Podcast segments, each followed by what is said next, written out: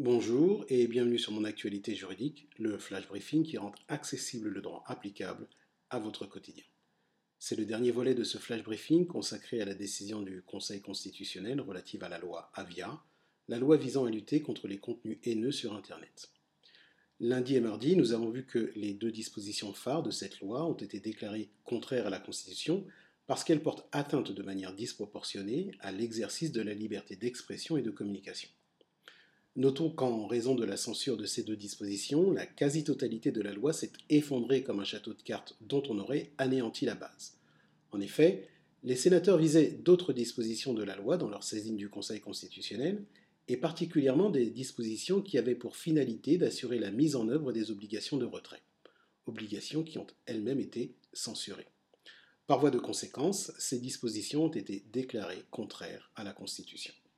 Dès lors, de la loi Avia, il ne reste que peu de choses, deux dispositions en fait.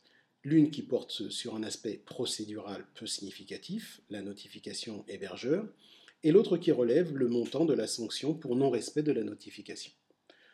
Alors que faut-il retenir de cette décision du Conseil constitutionnel? Eh bien que, quand bien même l'objectif d'une loi est de faire cesser des abus de la liberté d'expression qui portent atteinte à l'ordre public et aux droits de personnes, des abus tels que des propos haineux sur Internet, toute limitation de la liberté d'expression doit être nécessaire, adaptée et proportionnée. D'ailleurs, le Conseil constitutionnel a souligné combien la liberté d'expression est primordiale, et ce en rappelant dans sa décision que la liberté d'expression et de communication est d'autant plus précieuse que son exercice est une condition de la démocratie et l'une des garanties du respect des autres droits et libertés. C'est la fin de ce flash briefing. Je vous remercie de votre attention. Très bonne journée à tous.